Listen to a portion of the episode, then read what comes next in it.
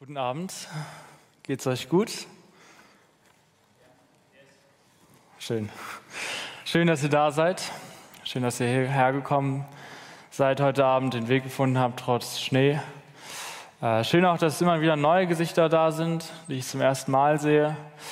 Und ähm, ja, dass ihr kommt, obwohl wir gerade keinen Kaffee haben, obwohl wir keinen Tischfußball haben, keinen Billard, obwohl so das ganze Rahmenprogramm um unseren Jugendgottesdienst gerade äh, pausiert und sogar obwohl wir gerade keinen Lobpreis haben.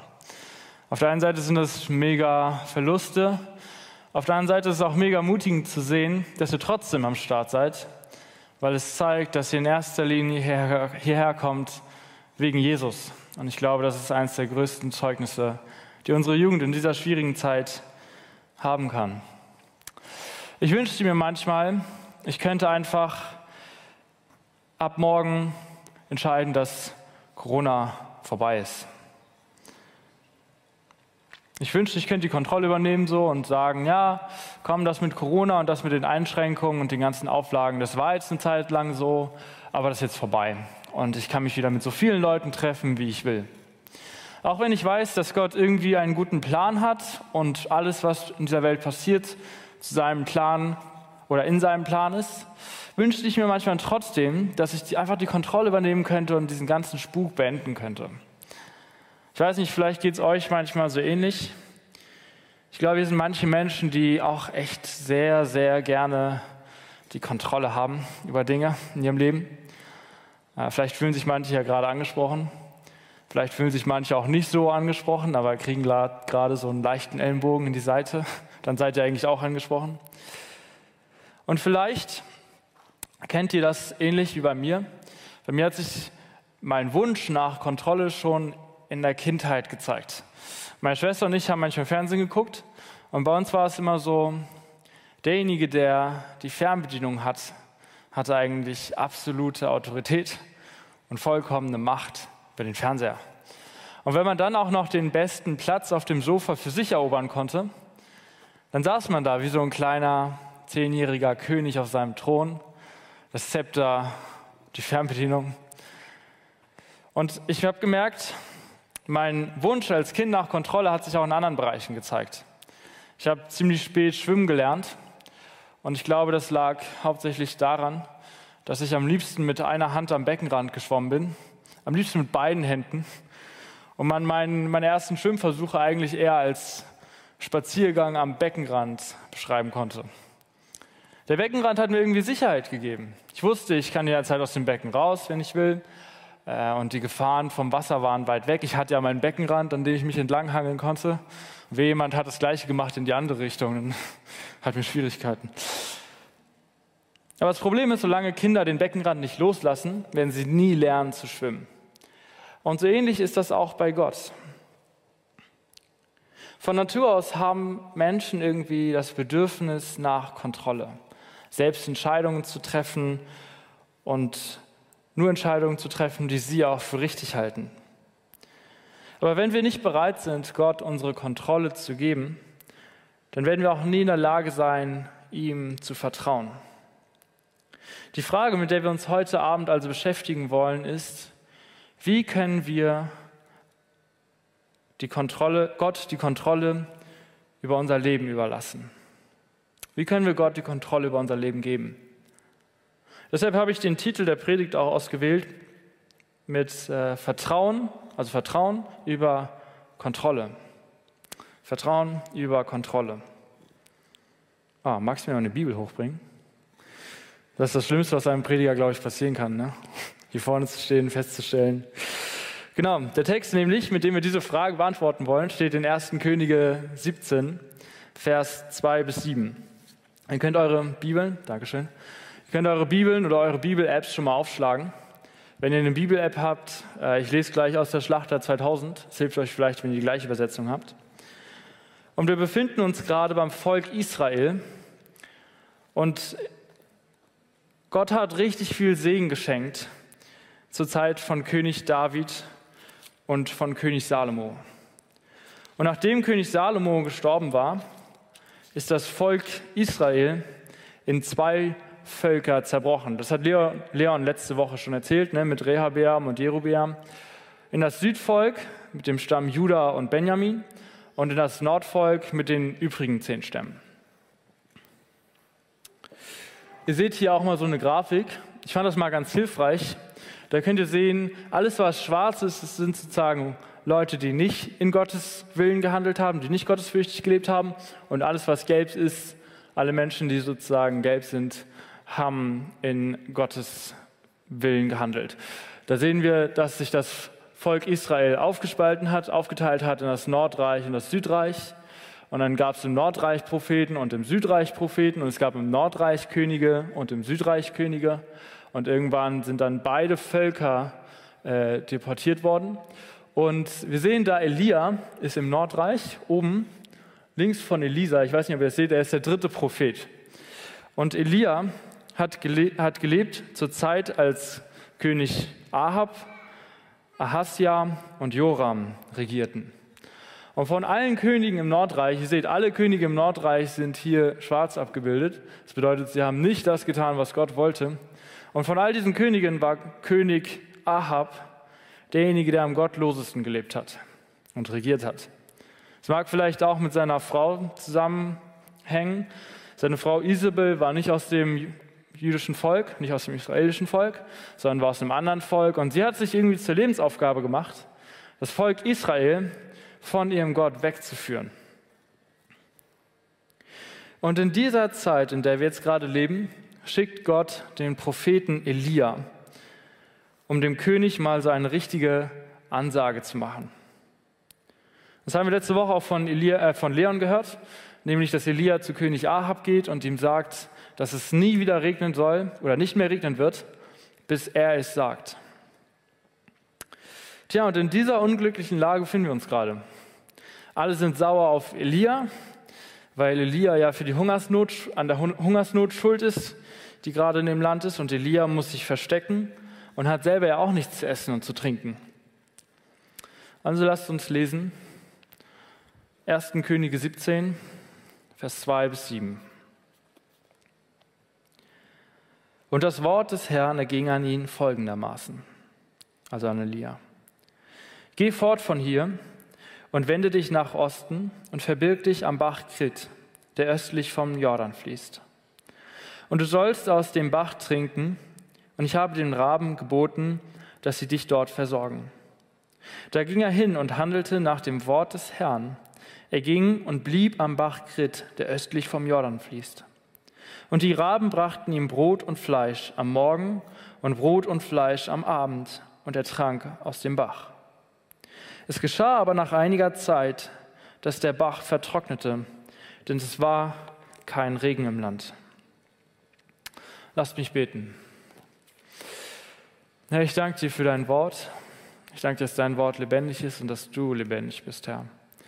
Ich danke dir, dass wir hier zusammenkommen dürfen, obwohl ähm, vieles in unserem Land gerade abgesagt und gecancelt ist.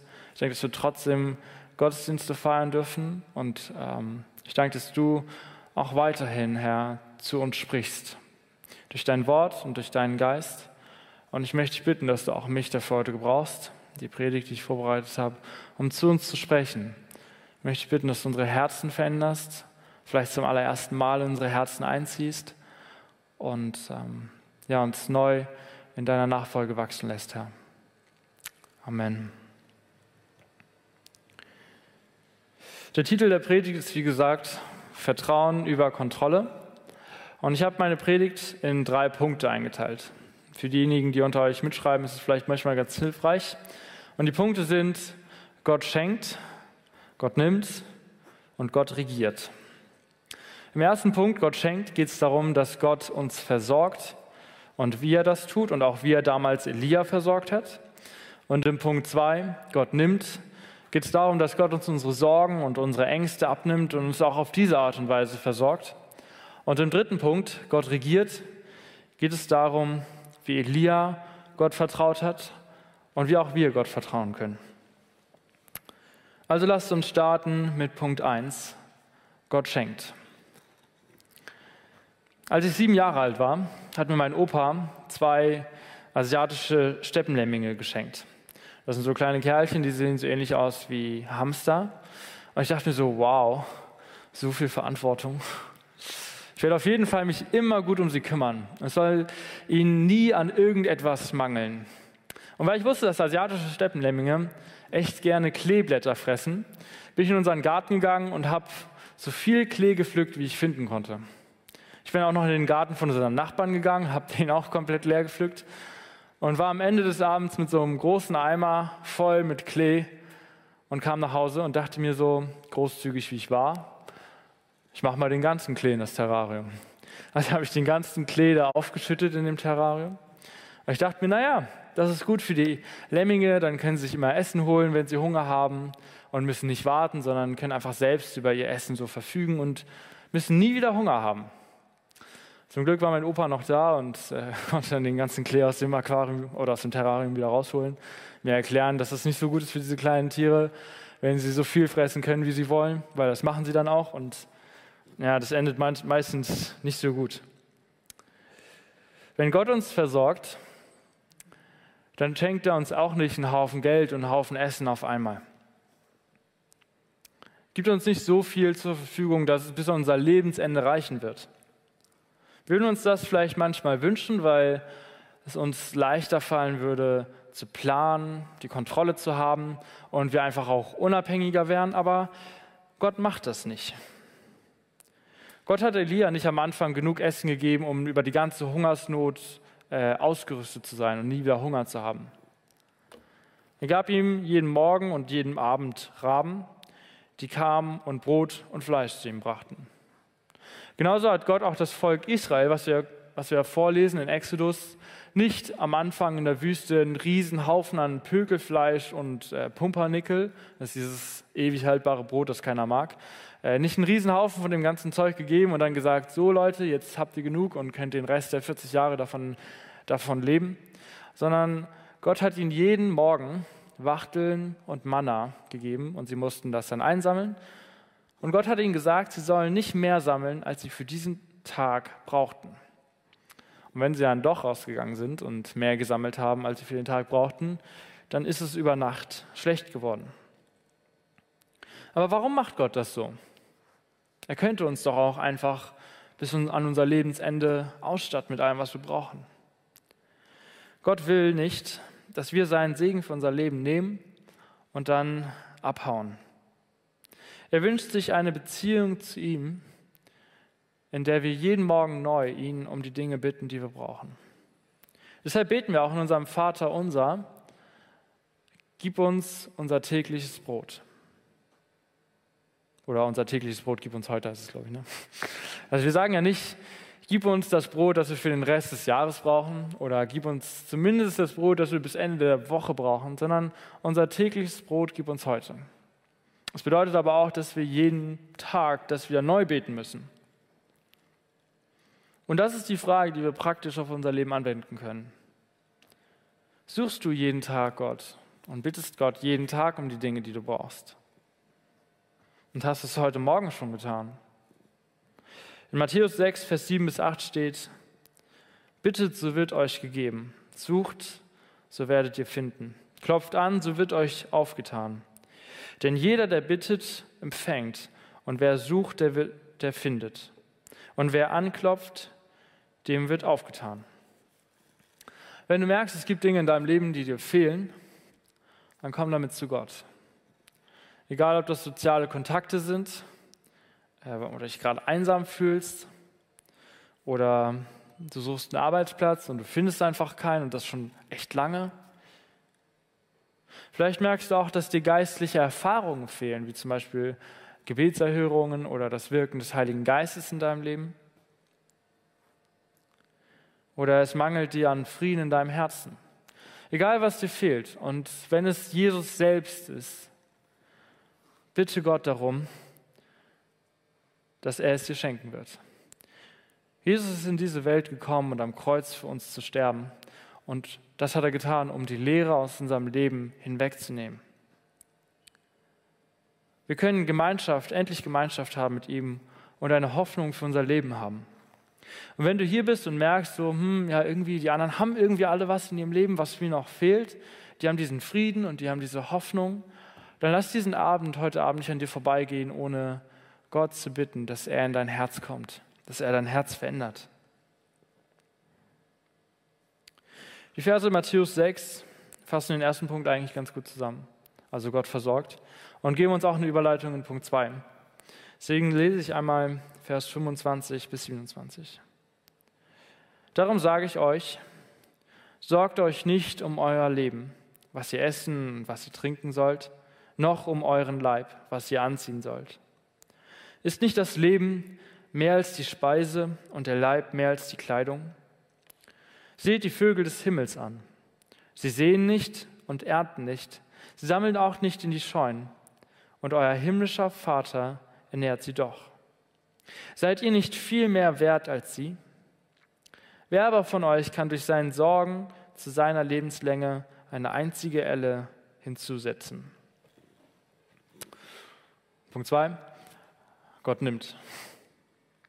Wisst ihr, ich stelle mir das ziemlich krass vor, da an diesem Bach zu wohnen, morgens und abends aufzuwachen, also morgens aufzuwachen und morgens und abends darauf zu hoffen, dass die Raben kommen und einen versorgen und auch zu hoffen, dass der König einen nicht findet.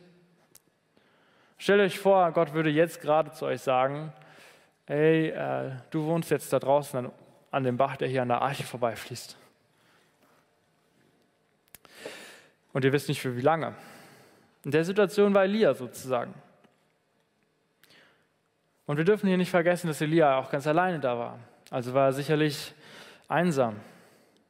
Die Situation, in der Elia sich hier befindet, ist mit Sicherheit nicht so angenehm, wie wir uns das im ersten Moment vielleicht vorgestellt haben. Das ist nicht so entspannt. Und ich glaube, wenn wir an seiner Stelle oder wenn ich an seiner Stelle gewesen wäre, dann wären mir vielleicht so Fragen aufgekommen wie, oh Mann, muss das hier alles sein? Vielleicht ist der König jetzt nicht der frommste Gläubige von allen, aber muss man deshalb direkt eine Hungersnot senden? Und warum musste ich überhaupt zu dem König gehen? Hätte das nicht auch jemand anders machen können? Ich kann mir vorstellen, dass einige von uns das vielleicht gedacht hätten, wenn sie an Elias Stelle gewesen wären. Und dass, sie, dass wir gezweifelt hätten daran, ob das so eine gute Idee hier alles ist. Und ob das so ein guter Plan ist. Aber wir sehen das hier bei Elia nicht. Weder in unserem Text noch in dem Text davor oder danach. Gott hatte ihm gesagt, dass er zum König gehen sollte und ihm drohen sollte, und er ging. Und als Gott ihm gesagt hat, er soll ab jetzt am Bach wohnen und aus dem Bach trinken und auf die Raben warten, tat er das auch. Elia ließ sich nicht von seinen Sorgen leiten, sondern von seinem Gott. Wie oft hören wir den Satz, hör auf dein Herz oder tu, was dein Herz dir sagt. Aber die Bibel sagt uns nie, hör auf dein Herz. Die Bibel sagt uns, hör auf deinen Gott. Und es kann gut sein, dass wir manchmal andere Ideen für unser Leben haben oder andere Pläne oder denken, etwas anderes wäre gut für uns. Aber gerade dann ist es wichtig, dass wir nicht auf unsere Emotionen hören und uns nicht von unseren Emotionen leiten lassen, sondern von Gott. Denn unsere Emotionen wie Angst und Zweifel können uns schnell davon abhalten, Gottes Berufung zu folgen. In der Bibel gibt es viele Geschichten, wo Männer und Frauen sich von ihren Emotionen haben leiten lassen, anstatt auf Gott zu vertrauen. Und was war das Resultat? Jonah zum Beispiel wurde von Gott berufen, nach Ninive zu gehen und den Menschen dort von Jesus zu erzählen. Aber er hatte keine Lust. Und in einer ähnlichen Weise hätte auch Elia sagen können, hm, nee, ich mache das nicht. Oder Sarah, ihr erinnert euch vielleicht noch an Sarah, die Frau von Abraham. Die war 90 Jahre alt, als Gott ihr gesagt hat, du wirst noch einen Sohn zur Welt bringen. Und Sarah ließ sich von ihren Zweifeln leiten, von ihren Sorgen und dachte so, ich bin schon 90, safe werde ich keinen Sohn mehr zur Welt bringen. Und sie nahm ihre Magd Hagar und ließ sie an ihrer Stelle einen Sohn gebären. Und dieser Sohn hieß Ismael und aus dem Sohn Ismael ging das Palästin palästinensische Volk hervor und aus dem Volk ging Mohammed hervor. Und viel Leid und Not, die heute noch in dieser Welt sind, sind darauf zurückzuführen, auf die Konflikte zwischen den großen Religionen. Und die sind darauf zurückzuführen, dass Sarah damals sich von ihren Zweifeln leiten ließ und nicht auf Gottes Verheißungen hörte. Oder Mose. Ihr wisst noch, das Volk Israel ist ja gerade in der Wüste und Gott hat zu Mose gesagt, er soll zu dem Stein reden, damit daraus Wasser kommt für das Volk. Und Mose ließ sich von seinen Emotionen, von seinem Unmut leiten und er schlug den Stein. Also er hat da so draufgehauen mit seinem Stock. Und im Endeffekt war das der Grund, weshalb Mose nicht in das verheißene Land durfte, als einziger, während sein ganzes Volk in das verheißene Land eingezogen ist. Wir lesen von vielen Menschen in der Bibel, die sich von ihren Emotionen leiten ließen. Und auch von ihren Sorgen teilweise, von ihren Zweifeln. Aber Sorgen sind nie ein guter Ratgeber. Und der Teufel gebraucht unsere Sorgen und unsere Zweifel auch, um uns davon abzuhalten, Gottes Willen für unser Leben zu tun. Die Frage, die wir uns also stellen müssen, ist, wem vertraust du mehr? Deinen eigenen Sorgen und deinen eigenen Gedanken oder deinem Gott? Du kannst nicht deinen Sorgen vertrauen und Gott vertrauen. Aber wir sind oft wie Schafe, die glauben, besser zu wissen, was gut für sie ist, als ihr Hirte. Aber wie passt das zusammen? Wir kommen hier samstags und sonntags in den Gottesdienst und wir haben vielleicht auch noch einen Hauskreis, aber wir zweifeln an Gottes perfekten Plan für unser Leben. Auf der einen Seite glauben wir zwar, dass Gott die Welt geschaffen hat und die Welt in seiner Hand hält, aber gleichzeitig glauben wir nicht, dass Gott mit unseren Problemen fertig wird. Wir machen uns Sorgen wegen allem.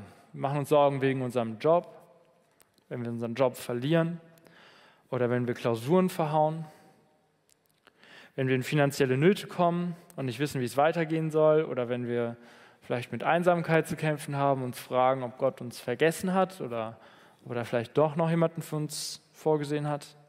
Wir machen uns sogar Sorgen, wenn es uns gut geht, wenn wir eigentlich nichts haben, worum wir uns Sorgen machen müssen, und machen uns Sorgen, dass es uns vielleicht irgendwann nicht mehr so gut geht. Und um all diesen Sorgen zu begegnen, habe ich drei Dinge mitgebracht, die euch helfen können, mit diesen Sorgen und Ängsten umzugehen. Und das ist eigentlich auch der Rest vom zweiten Punkt. Erstens müssen wir glauben, dass Gott gut ist. Es klingt zwar wie so eine banale, bekannte Message, aber wenn wir nicht glauben, dass Gott hundertprozentig gut ist, dann glauben wir auch nicht, dass seine Gebote hundertprozentig gut sind. Das ist das Gleiche mit Sünden. Und dabei ist es egal, ob es jetzt darum geht, dass du schlechte Gedanken über deine Sitznachbarn in der Schule hast oder Ehebruch begehst. Gott hat uns eine Reihe von Geboten gegeben.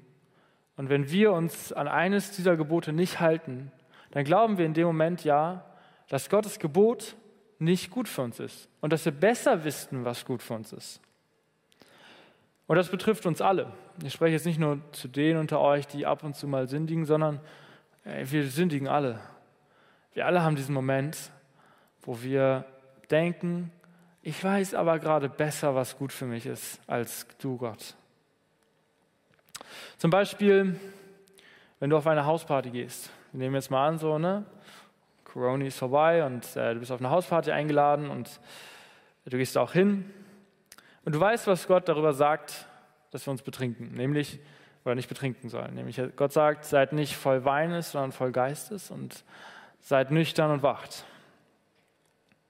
Also du kennst Gottes Gebote, Gebote sehr gut und du gehst trotzdem hin und schießt dich ab. Dann glaubst du besser zu wissen, was gerade gut für dich ist, als Gott. Und glaubst, dass es besser für dich ist, wenn du dich nicht an das Gebot hältst, als wenn du dich daran hältst. Oder wenn du die Bibel sagt, du sollst keiner Frau begehrlich ansehen und du machst es trotzdem oder du gehst sogar auf Internetseiten dafür, dann glaubst du in dem Moment besser zu wissen, was gut für dich ist, als das, was Gott sagt. Oder wenn die Bibel sagt, du sollst nicht schlecht über andere reden und du ziehst mit deinen Worten trotzdem über deinen Nächsten her, vielleicht sogar hier in der Gemeinde, dann ignorierst du in dem Moment Gottes Gebot und tust das, was dein sündiges Herz dir sagt. Wenn wir sündigen und zweifeln, dann glauben wir nicht, dass Gott wirklich 100% gut ist. Und genauso wie der Teufel diese Gedanken heutzutage bei uns sät, hat er das auch damals bei Adam und Eva getan. Ihr erinnert euch vielleicht, der Teufel kam als eine Schlange zu Adam und Eva und fragte Eva, hat Gott euch wirklich gesagt, ihr sollt von keinem Baum aus dem Garten essen? Und Eva so, nein, wir sollen nur von dem Baum der Erkenntnis nicht essen. So, von allen anderen dürfen wir essen. Und Teufel so, aha. Ich kann mir vorstellen, dass Eva in dem Moment sich schon dachte, hm, warum eigentlich nicht? Will Gott uns etwas vorenthalten? Ist Gottes Plan für mein Leben wirklich perfekt? Und als dann der Teufel zu Adam und Eva sagte, nee, nee, Leute, wenn ihr von dem Baum der Erkenntnis esst, dann werdet ihr so schlau wie Gott. In dem Moment wurde diese, diese Begierde zur Sünde. Eva zweifelte Gottes guten Plan für ihr Leben an. Und sie zweifelt, dass Gott wirklich gut zu ihr ist. Und jedes Mal, wenn wir uns Sorgen machen oder zweifeln, tun wir das auch. Deshalb ist es so wichtig, dass wir unsere Zweifel mit Gottes Wahrheit und Gottes Verheißungen bekämpfen. Der erste Schritt, mit den Zweifeln umzugehen, ist also, uns daran zu erinnern, was Gott uns für Verheißungen in seinem Wort gibt. Zum Beispiel, dass uns alles zum Besten dienen wird. Und dass sein Plan für unser Leben gut ist. Zweitens, wir müssen Gott die Kontrolle überlassen. Wenn wir mit unseren Zweifeln nicht zu Gott kommen, dann ist das auch irgendwie eine Form von Stolz. Denn Stolz verhindert, dass wir uns eingestehen können, dass wir Hilfe brauchen. Deshalb steht in 1. Petrus 5, Vers 6 bis 7, so demütigt euch nun unter die gewaltige Hand Gottes, damit er euch erhöhe zu seiner Zeit. All eure Sorgen werft auf ihn, denn er sorgt für euch. Es ist eine Form von Demut und Unterordnung, wenn wir mit unseren Sorgen und unseren Ängsten und unseren Nöten zu Gott kommen. Und Vers 7 zeigt auch, dass es nicht grundsätzlich falsch ist, Sorgen zu haben. Aber wir sollen sie nicht für uns behalten und mit uns herumtragen, sondern zu Gott bringen. Wenn ich Sorgen oder Nöte hatte in der Vergangenheit, dann habe ich mich oft an ein Video erinnert, das mir geholfen hat, diese Sorgen abzulegen. Vielleicht können wir das Video mal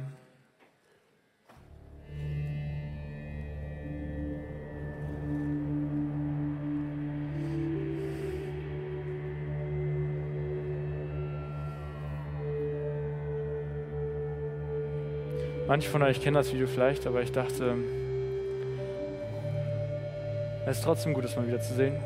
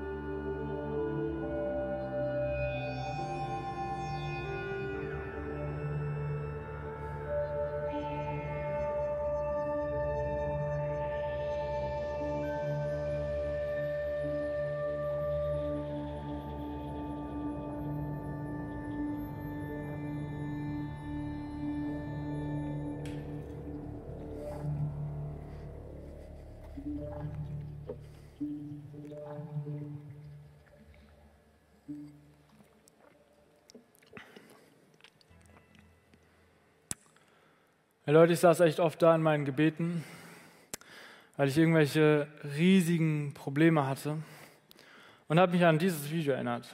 Ich habe mich daran erinnert, wie Gott Hamburg in, der, in seiner Hand hat, Deutschland, die Welt, die das Sonnensystem, die Galaxie, das ganze Universum in seiner Hand hält.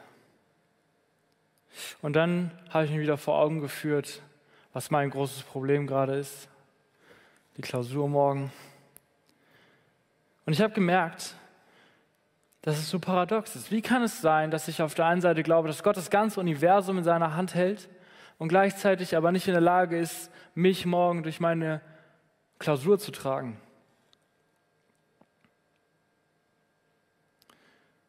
Wir müssen uns unter Gott und nicht unter unsere Sorgen demütigen. Und ich finde, so ein Video ist ganz hilfreich. Denkt daran, wenn ihr das nächste Mal betet. Wenn, denkt daran, wenn ihr eure Sorgen habt und nicht wisst, wohin mit euren Sorgen und Gott vielleicht unterbewusst nicht zutraut, dass er damit klarkommt. Denkt daran, wie Gott das ganze Universum in seiner Hand hält. Der dritte Weg, wie wir mit unseren Sorgen umgehen können, ist Dank.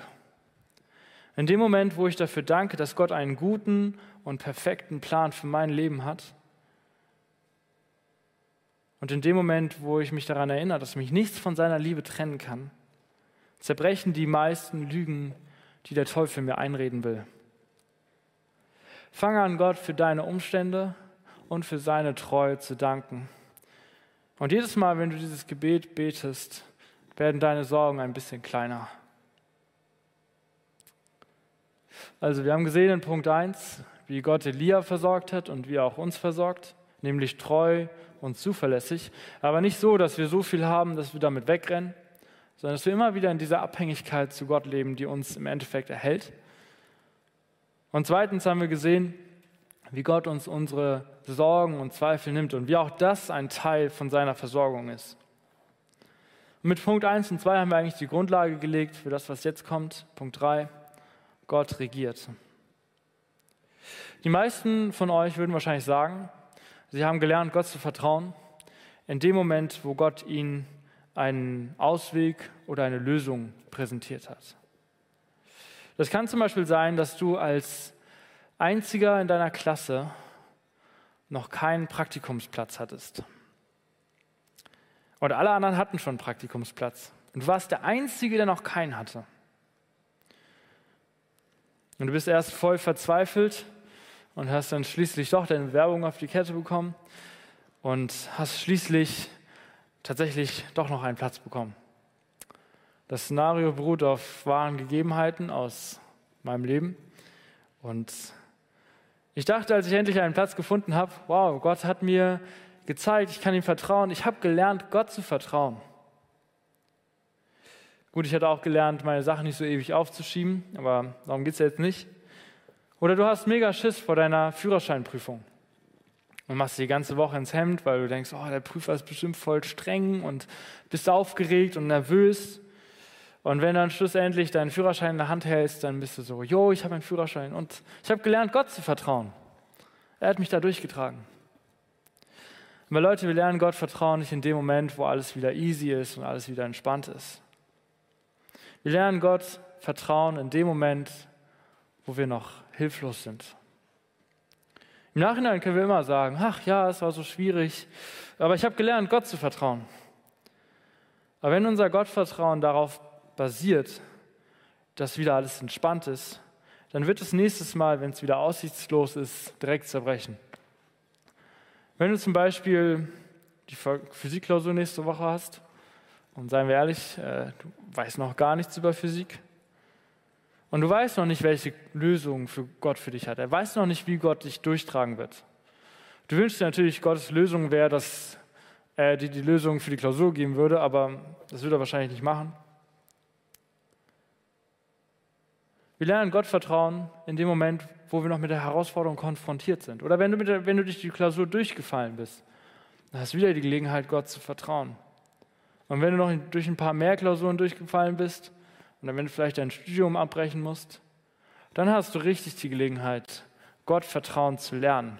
Nicht, wenn Gott gezeigt hat, wie es weitergeht und was er für einen Plan hat und wie das alles einen Sinn ergibt und was seine Lösung ist, sondern in dem Moment, wo wir noch dastehen und es einfach uns überwältigt, die Herausforderung oder die Not, und wir keinen Plan erkennen können dahinter. Und genauso ging es auch Elia in unserem Text hier. Kommen wir zurück zum Text. Vers 7. Es geschah aber nach einiger Zeit, dass der Bach vertrocknete, denn es war kein Regen im Land. Klar, Elia hat ja auch gesagt, es wird nicht mehr regnen.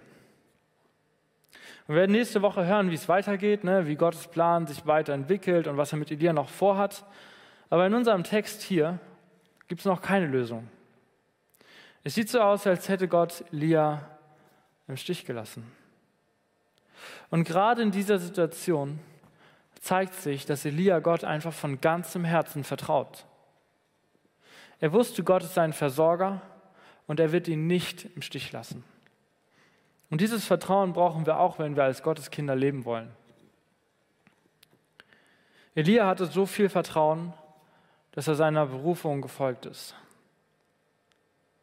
Er ging zum König Ahab, kündigte diese Trockenzeit an, ging dann auch an diesen Bach, wartete auf die Raben und vertraute Gott sogar, als der Bach ausgetrocknet ist.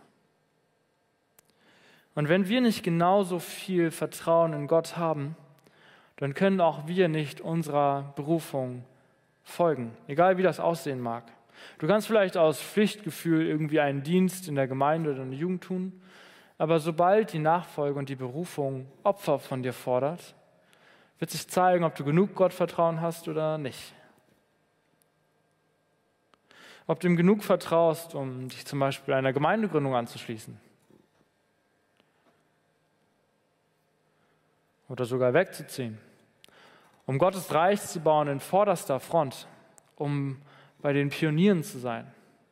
Oder ob du genug Vertrauen hast, um Kindern in Simbabwe von Jesus zu erzählen. Oder ob du nur genug Vertrauen hast, um den Menschen in deiner Klasse, deinen Schulkollegen mal von Jesus zu erzählen oder sie in den Gottesdienst mitzunehmen. Wenn wir nicht Gott vertrauen, dann können wir auch unserer Berufung nicht folgen. Du musst Gott vertrauen, dass sein Plan besser ist als dein eigener und dass er es wert ist, diese, heraus, diese Gefahren auf dich zu nehmen und ihm nachzufolgen. Und dass es besser ist, wenn Gott die Kontrolle über unser Leben hat, als wenn wir die Kontrolle selbst hätten. Mit meinem iPhone kann ich zwar Butter auf dem Brot verschmieren, aber es ist dafür nicht gedacht. Genauso kann ich als Mensch versuchen, die Zügel meines Lebens selbst in der Hand zu halten, aber ich bin dafür nicht gemacht. Ich bin dafür gemacht, mein Leben in Gottes Hände zu legen. Es ist Gottes Verantwortung, seine Verheißung, die er uns in seinem Wort gibt, wahr werden zu lassen und in Erfüllung zu gehen. Aber es ist deine Verantwortung, deine Sorgen nicht mit dir rumzutragen, sondern sie bei Gott abzulegen. Und wenn du vielleicht gerade nicht verstehst, warum das alles geschieht, was um dich herum geschieht,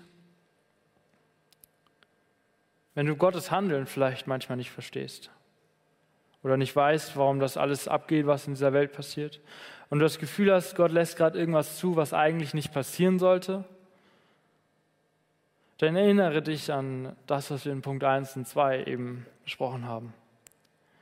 Wenn du glaubst, dass Gott dich in irgendeinem Bereich deines Lebens vergessen hat, dann erinnere dich an, dein, an die Verheißungen, die Gott für dein Leben hat und gib Gott neu die Kontrolle über dein Leben. Hör auf, an deinen eigenen Plänen festzuhalten, deiner eigenen Kontrolle festzuhalten und gib Gott die Fernbedienung für dein Leben. Gott wird uns immer versorgen mit allem, was wir brauchen und Gott ist gut zu uns. Lobpreisband kann auch, kann auch oben kommen. Wir werden in den nächsten Wochen noch viel von Elia hören und werden hören, wie Gott durch ihn noch große und krasse Wunder getan hat. Aber wenn Elia hier an diesem Punkt nicht Gott vertraut hätte, dann wäre es das Ende der Geschichte gewesen. Und ich wünsche mir, dass wir bei jeder Predigt, die jetzt kommt, uns daran erinnern, wie tief Elias Vertrauen auf Gottes Verheißung und auf Gottes Zusage gewesen ist. Und dass mit jeder Predigt, die wir hier hören, auch unser eigenes Vertrauen auf diesen Gott, der sich seit Elia nicht verändert hat, wächst. Amen.